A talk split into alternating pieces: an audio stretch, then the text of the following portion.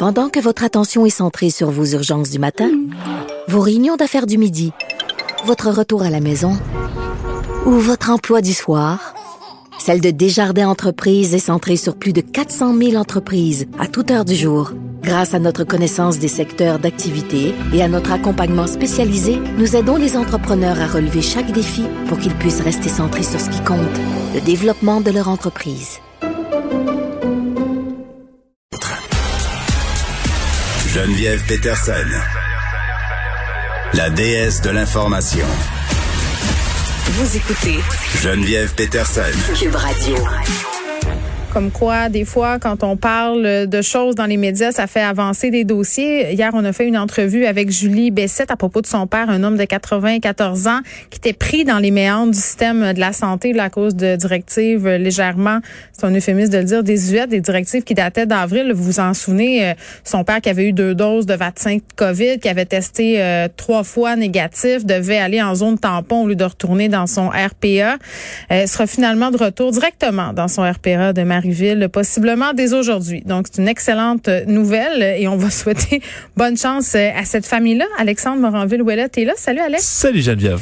Écoute, on, on se parle du CH, le, le, Canadien qui va affronter euh, Las Vegas. Et là, c'est la folie. Les terrasses des bars sont rouvertes. On va sortir des télés à l'extérieur.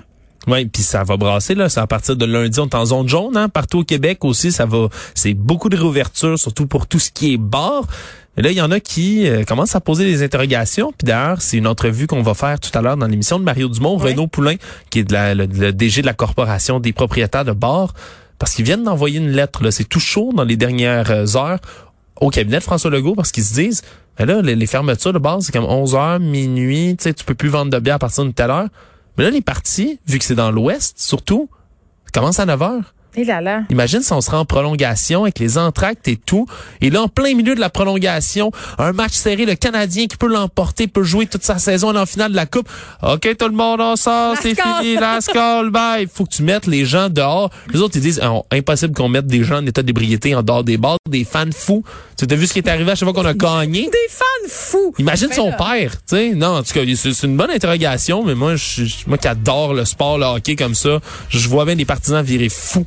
Comme ça, ça va peut-être être quelque chose qu'il va vraiment falloir à s'adresser comme problème, vraiment. là. Et non, puis en plus de ça, moi je pense aux gens sur les terrasses. Ça, ça va être. En tout cas, j'ai hâte de voir en fin de semaine comment ça va se passer. Moi, j'ai mes enfants, je sortirai pas tant que ça, là, mais il y a une frénésie dans l'air. Les gens veulent avoir du fun, les gens veulent s'amuser. Puis c'est clair que quand t'es un peu aviné, tu sais, quand t'as pris deux trois verres, il me semble que t'es moins docile, comme dirait Geneviève Guilbeault. Euh, On va en gagner la coupe, on va en gagner premier. Ouais, puis tu me dirais pas que c'est fait, toi, hein, je sortirai pas d'ici, puis m'a fini mon mojito. Fait que bonne chance aux propriétaires de bar. J'espère qu'ils seront entendus par l'équipe de Monsieur On va écouter ça euh, dès 16h10 avec Mario Dumont. On- merci Alex, merci à l'équipe de recherche ici, Frédéric Mockel, Maud Boutet, Luc Fortin, merci à Sébastien Laperrière à la mise en onde et merci à vous les auditeurs. À lundi.